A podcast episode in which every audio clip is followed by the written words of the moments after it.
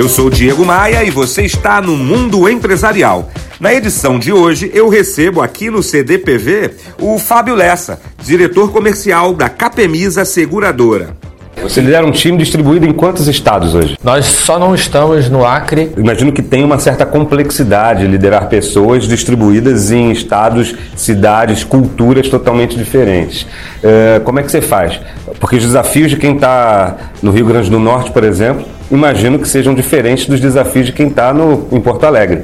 É, sem dúvida. Nós temos uma estrutura de regionais que tem um papel fundamental na, no desdobramento do plano estratégico, do plano tático. Eles são o meu braço direito, meu, é, meus braços e minhas pernas no desdobramento dessas estratégias, das as superintendências regionais, regionais, Que, que hoje gerenciam as, as, as suas estruturas de sucursais. São 29 sucursais, em alguns estados nós temos mais de uma sucursal.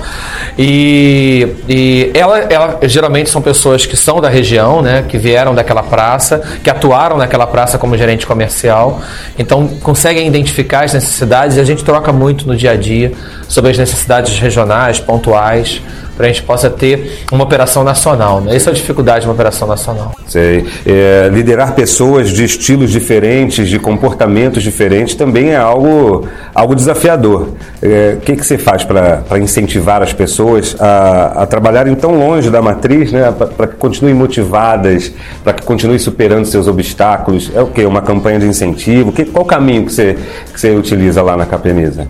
É, a gente tem campanhas de incentivos, programas de treinamento, é, de desenvolvimento profissional, mas principalmente o respeito. Né? É, o respeito às pessoas é a grande, é a grande motivação, dar voz, a, a escutar o que elas têm a dizer, o que elas têm a contribuir, a colaborar com a gestão do time.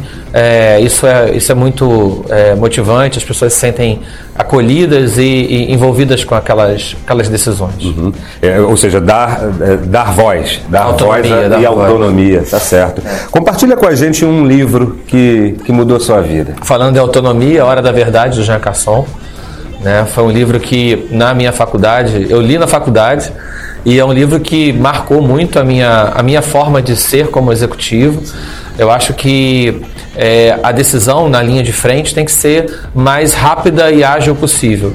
Então, quando é, Jean Casson inverte a pirâmide de gestão né, e empodera a, a, a linha de atendimento da, da na época da, da, empresa que ele comandava, a empresa de aviação escandinava, isso é uma foi uma disruptura muito grande onde nem se ouvia a palavra disruptura na época, mas foi uma disruptura muito grande, e isso traz o empoderamento da equipe, né? Para que a equipe possa tomar a decisão certa, com responsabilidade, você possa tratar os teus, a tua equipe de uma forma madura, assertiva, né? Mais uma música escolhida pelo Fábio. Por você, Barão Vermelho.